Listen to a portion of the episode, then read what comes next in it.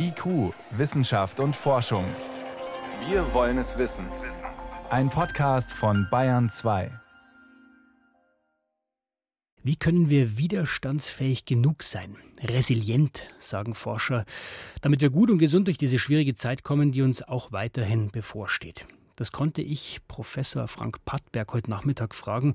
Er ist Psychiater an der Ludwig-Maximilians-Universität in München. Ich habe ihn in der Klinik besucht und meine erste Frage, Warum kommen denn manche Menschen besser mit dieser Dauerbelastung Corona zurecht und andere sind wie gelähmt oder schaffen es nur schwer? Das Bewältigen von Krisen und kritischen Situationen und von Stress im Allgemeinen ist etwas persönlich sehr Unterschiedliches. Das hat etwas damit zu tun, welche Erfahrungen man schon in der Stressbewältigung zum Beispiel gemacht hat. Also ist man zum Beispiel besonders betroffen durch Isolationssituationen. Macht das einem was aus? Also habe ich auch schon erlebt, dass ich so eine Krise überwinden kann zum Beispiel. Ganz genau. Also das ist etwas, was einen stärkt grundsätzlich. Also aus der Resilienzforschung weiß man, dass sozusagen Resilienz wachsen kann aus Lebenserfahrung von überwundenen Krisen. Was macht es denn mit uns genau, wenn wir so lang mit so einer schleichenden Krise umgehen müssen? Auch das ist sehr unterschiedlich. Also es gibt ja Einzelne, die wirklich akut betroffen sind durch eine Covid-Erkrankung. Das ist natürlich eine ganz vitale Bedrohung.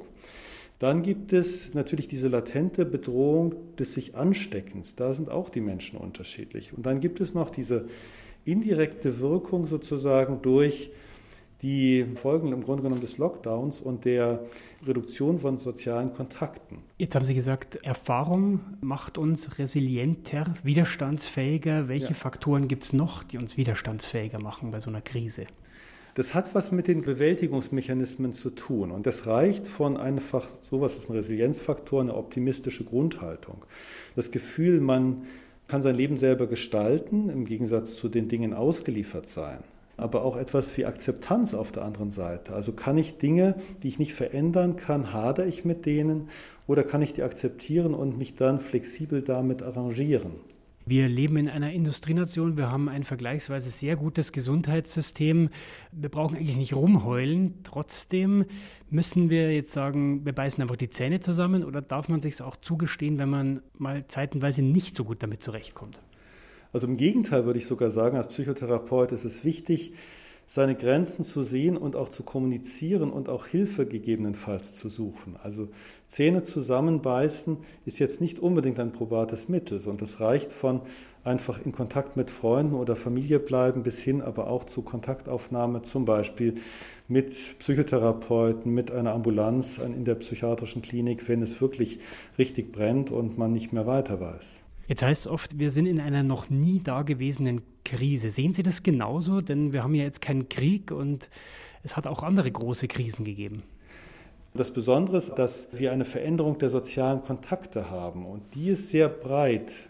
Also wenn jemand dreimal pro Woche ins Fitness geht oder zum Yoga oder in einen Verein geht, zum Stammtisch, plötzlich fallen diese Dinge weg und das ist schon einzigartig, denn eine so starke Begrenzung von sozialen Kontakten, ich erinnere mich jetzt nicht, dass es so etwas schon mal gab.